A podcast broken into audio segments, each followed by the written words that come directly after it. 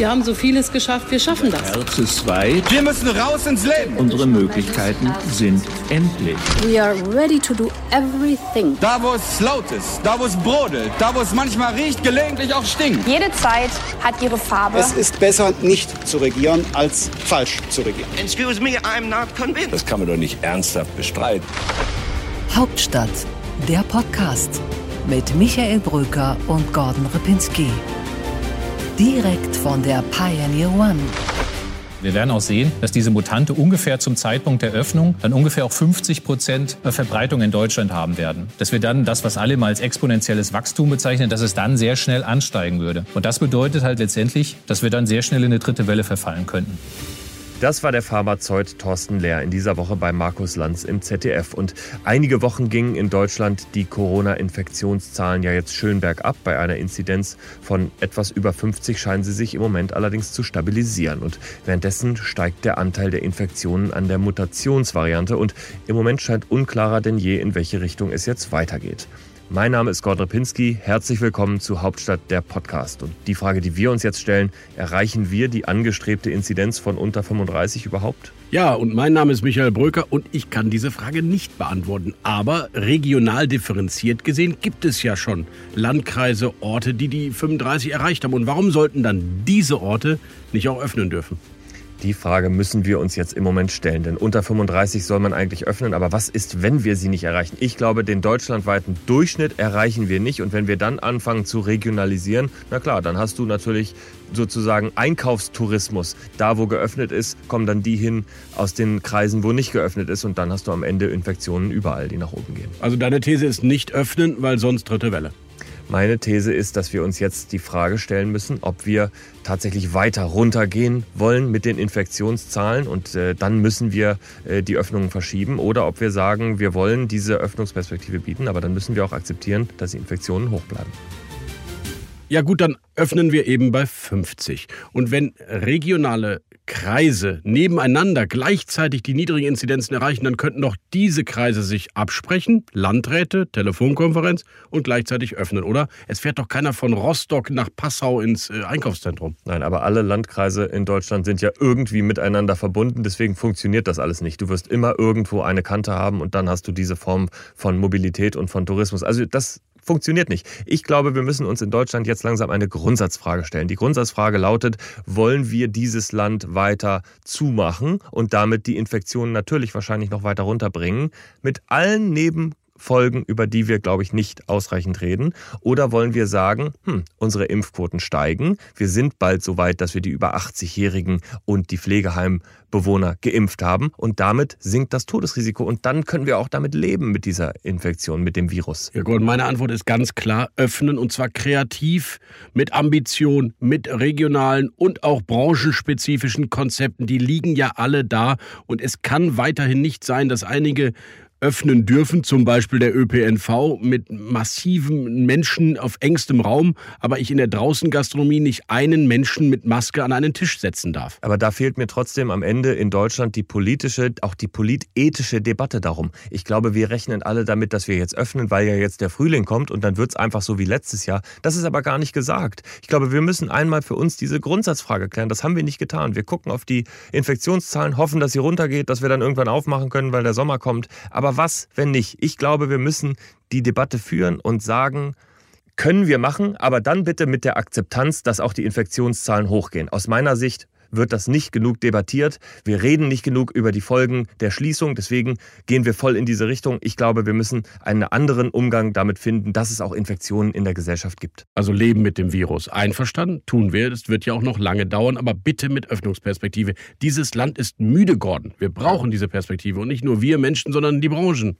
Du musst dann aber auch beantworten, was passiert, wenn die Mutationsvariante so durchschlägt, wie es prophezeit wird. Und das würde bedeuten, die Mutation wird genau dann richtig groß in Deutschland, in dem Moment, in dem wir auch öffnen. Also dann gibt es wirklich exponentielles Wachstum, wie wir es vielleicht noch nicht erlebt haben. Aber solange es Unsicherheit gibt, wie die Mutante wirkt, bei den Wissenschaftlern doch auch, dann muss ich doch im Zweifel für die Freiheit entscheiden. Äh, das ist die Freiheit des Gesunden, für die du dich dann entscheidest. Aber du musst dann auch sagen, ich akzeptiere wieder, dass wir vielleicht 30.000 Infektionen am Tag haben. Also ist eine große ethische Frage, aber wir brauchen eine Debatte und die haben wir nicht in Deutschland. Das ist mein wichtigster Punkt. Wir müssen offener darüber debattieren, was die Folgen des einen oder des anderen Wegs sind. Fazit einverstanden, wir brauchen die Debatte, aber ich sage dir, diese kleine Arbeitsgruppe im Kanzleramt, die eigentlich eine Öffnung vorbereiten soll und nicht zu Potte kommt, die will diese Debatte gar nicht führen, die hat sich bereits entschieden.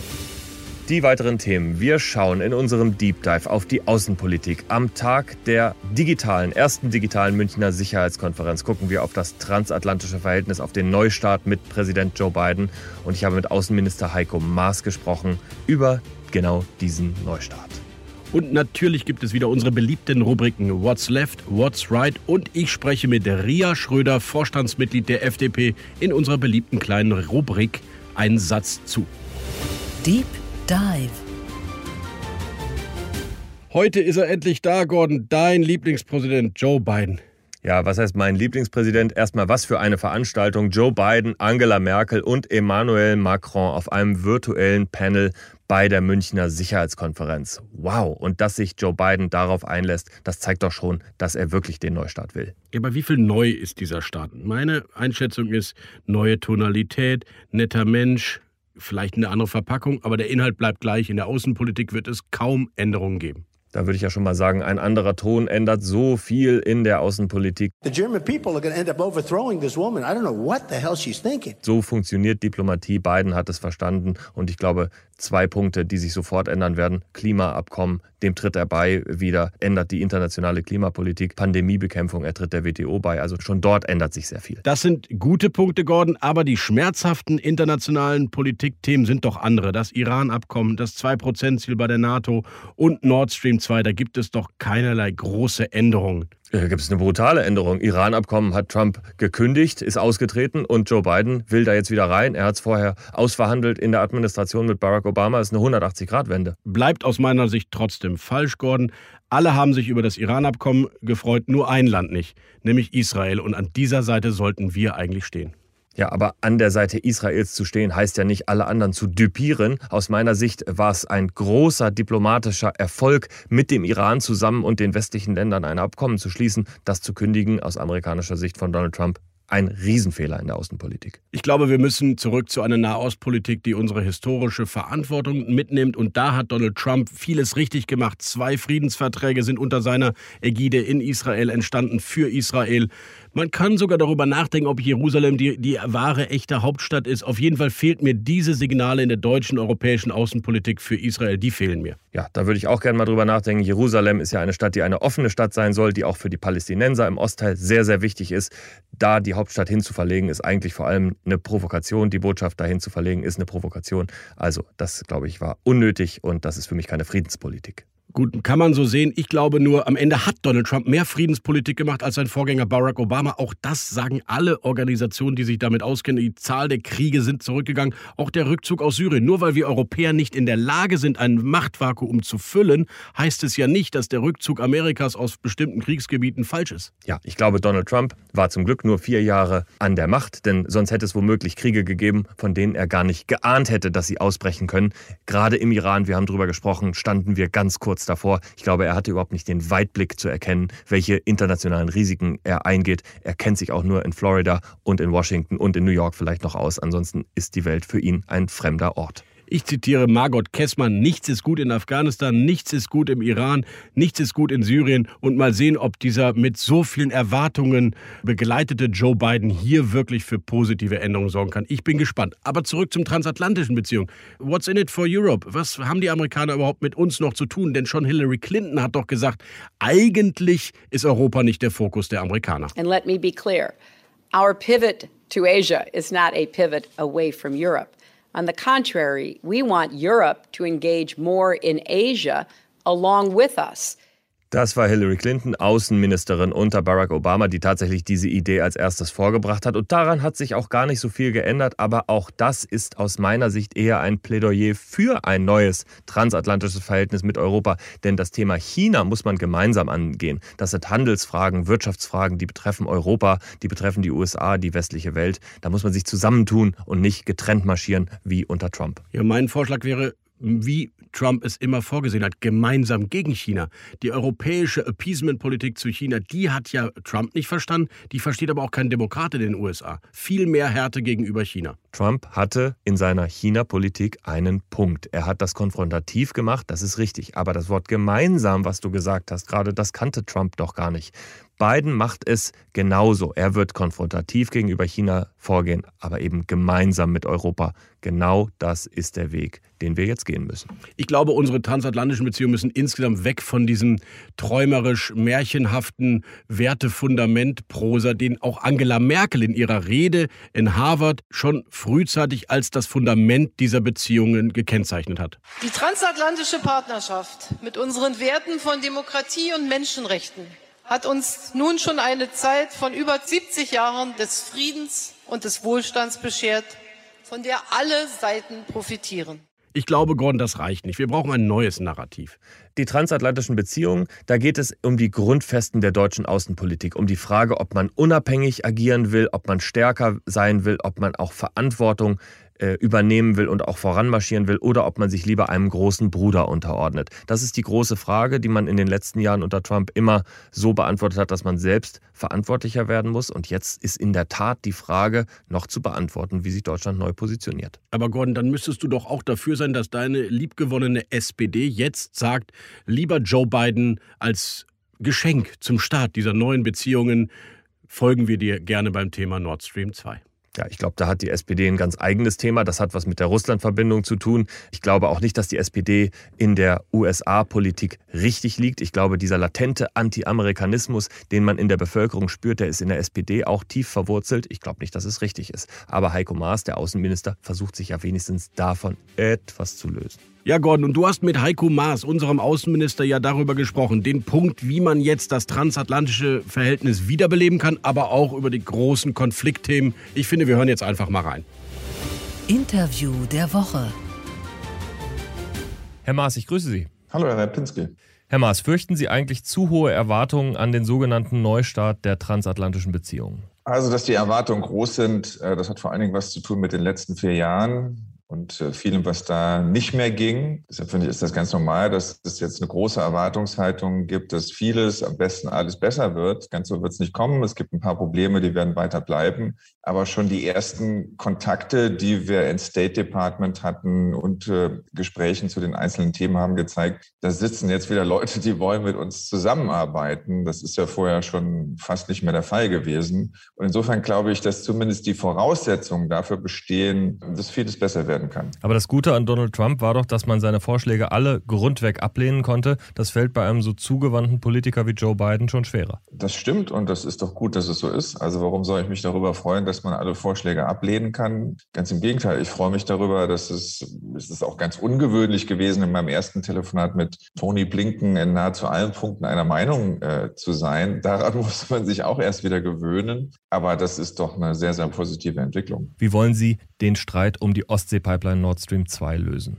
Ja, zuerst mal wollen wir darüber reden, denn das haben wir bisher noch nicht getan. Wir kennen die Haltung dazu in Washington. In Washington kennt man dazu unsere Haltung. Bei dem, was im Dezember in Washington entschieden worden ist, was neue Sanktionen angeht, ist auch festgelegt worden, dass es äh, Regierungskonsultationen geben soll und geben wird äh, bei neuen Sanktionsbeschlüssen. Und deshalb werden wir auch darüber zu sprechen haben. Und das gehört sicherlich zu den schwierigeren Themen. Sind Sie bei dem Thema in der Bundesregierung kompromissbereit? Wir haben eigentlich zu dem Thema alles gesagt. Und ich denke, dann muss man auch ganz grundsätzlich darüber sprechen, wie man es mit Russland hält, wenn man es ablehnt, mit Russland wirtschaftliche Beziehungen zu haben. Denn letztlich jedes Geschäft, das mit Russland gemacht wird, kommt auch in irgendeiner Weise dem Staat zugute. Dann halte ich das nicht für die richtige Strategie. Wir haben schon die, die Coupling Debatte um China, unabhängig, ob das in Zeiten der Globalisierung alles überhaupt realisierbar ist. Aber letztlich laufen wir damit Gefahr, Russland und China äh, immer mehr zusammenzutreiben. Das kann eigentlich nicht in unserem strategischen Interesse sein, auf die Art und Weise den größten wirtschaftlichen, militärischen Verbund weltweit zu schaffen. Und ich kann mir auch nicht vorstellen, dass das im Sinne der Vereinigten Staaten wäre. Ich biete Ihnen mal was an. Wie wäre es mit einem Moratorium? Norbert Röttgen hat das vorgeschlagen. Die Vorschläge kenne ich und die haben nicht dazu geführt, dass die Haltung der Bundesregierung sich geändert hat. Dann gibt es noch eine Idee, die im Raum steht, der Abschaltmechanismus. Die Pipeline wird gebaut, Aber wenn sich Russland eben nicht der demokratischen Prinzipien konform verhält, dann würde man kein Gas fließen lassen. Das ist ein Thema, mit dem wir uns im Moment äh, nicht auseinandersetzen, denn es geht ja jetzt erstmal darum, die Voraussetzungen zu schaffen, dass diese Pipeline äh, zu Ende gebaut wird. Es sind ja schon über 95 Prozent der Pipeline gebaut und äh, über alles, was danach kommt, was den Betrieb der Pipeline angeht, wird man miteinander sprechen können. Insofern sehe ich im Moment da weder die Notwendigkeit noch die Voraussetzungen, sich jetzt auch darüber schon Gedanken zu machen. Es geht jetzt erstmal darum, ob und wie dieses Projekt vollendet werden kann kann. Hat in Deutschland bei diesem Thema die außenpolitische, geopolitische Implikation unterschätzt? Ich finde, es gibt viele, die die geostrategische äh, Situation unterschätzen. Wer der Auffassung ist, keine wirtschaftlichen Beziehungen mehr zu Russland zu haben und am besten auch noch, noch nicht äh, nach China, der begeht, wie ich finde, einen, einen großen geopolitischen Fehler. Ich halte das nicht nur für falsch, sondern ich halte das für gefährlich. Gut, also Verbindungen bauen nach Russland, das ist auch Ihre Strategie.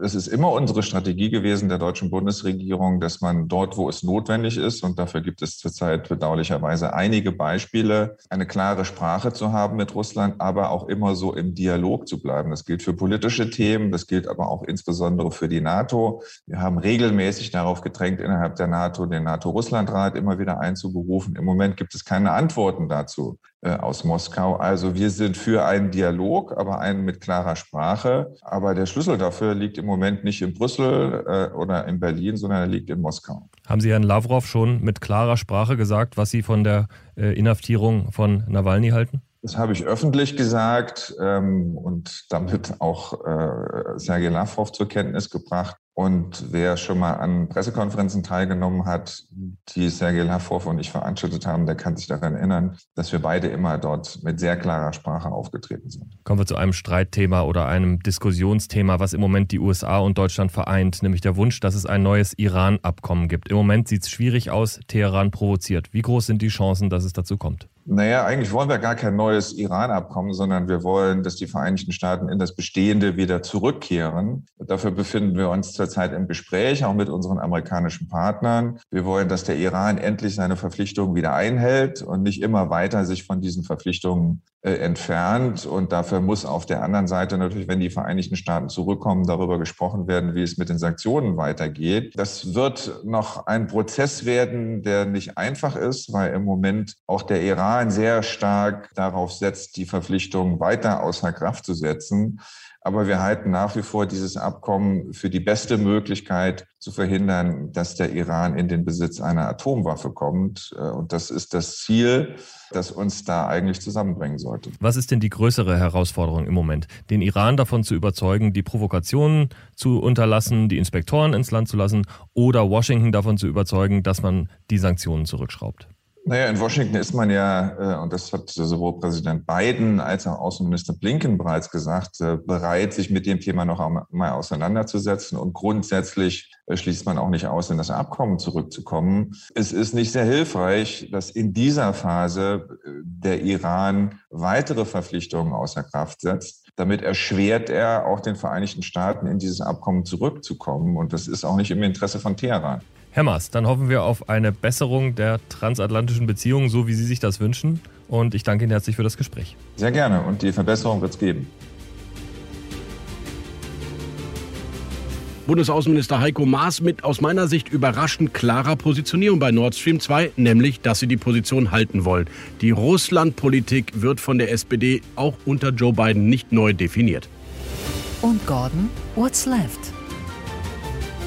Ich kümmere mich um die Politik auf der linken Seite des Spektrums. Und da gibt es einen Streitpunkt, der in dem letzten Jahr angefangen hat zu schwelen und der ganz relevant ist bei der SPD, nämlich äh, Friedenspolitik? Richtig, es geht um die Friedenspolitik, aber nicht nur. Es geht um das Verhältnis der SPD zur Bundeswehr. Und das ist im letzten Jahr natürlich so richtig zur Debatte geworden, als auf einmal Hans-Peter Bartels, Johannes Kahrs und dann noch der verteidigungspolitische Sprecher Fritz Felgentreu zurückgezogen sind. Und jetzt ist die Frage, stellt sich die Partei im Wahlkampf komplett als Friedenspartei, also jenseits von Militär und Einsätzen auf. Was sich Rolf Mützenich und Norbert Walter Borjans wünschen, richtig? Genau, es ist so ein bisschen das, was noch als linkes Politikelement verblieben ist. Denn ansonsten hat Olaf Scholz mit seiner Zukunftsagenda ja die SPD mit Realpolitik überzogen. Und das bleibt jetzt tatsächlich den Linken noch. Aber das kann natürlich im Wahlkampf bedeuten, dass die SPD in der Außenpolitik viel weniger regierungsfähig wird, als es bisher war. Gewinnt man mit linker Friedenspolitik Wahlen? Natürlich nicht. Aber es ist irgendwie so ein Parteigremien-Thema, das äh, emotionalisiert. Ich glaube auch nicht, dass das jemanden erreicht. Ich sehe nur das Risiko, dass die SPD zu so einer Programmpapierpartei wird und sich wirklich von der Realität entfernt. Und die Bundeswehr, das ist Realität in Deutschland, die sollte man nicht verstoßen. Und Michael, what's right? Naja, ich schaue natürlich ins Mitte-Rechtslager im deutschen Parlament. Und was ist da los?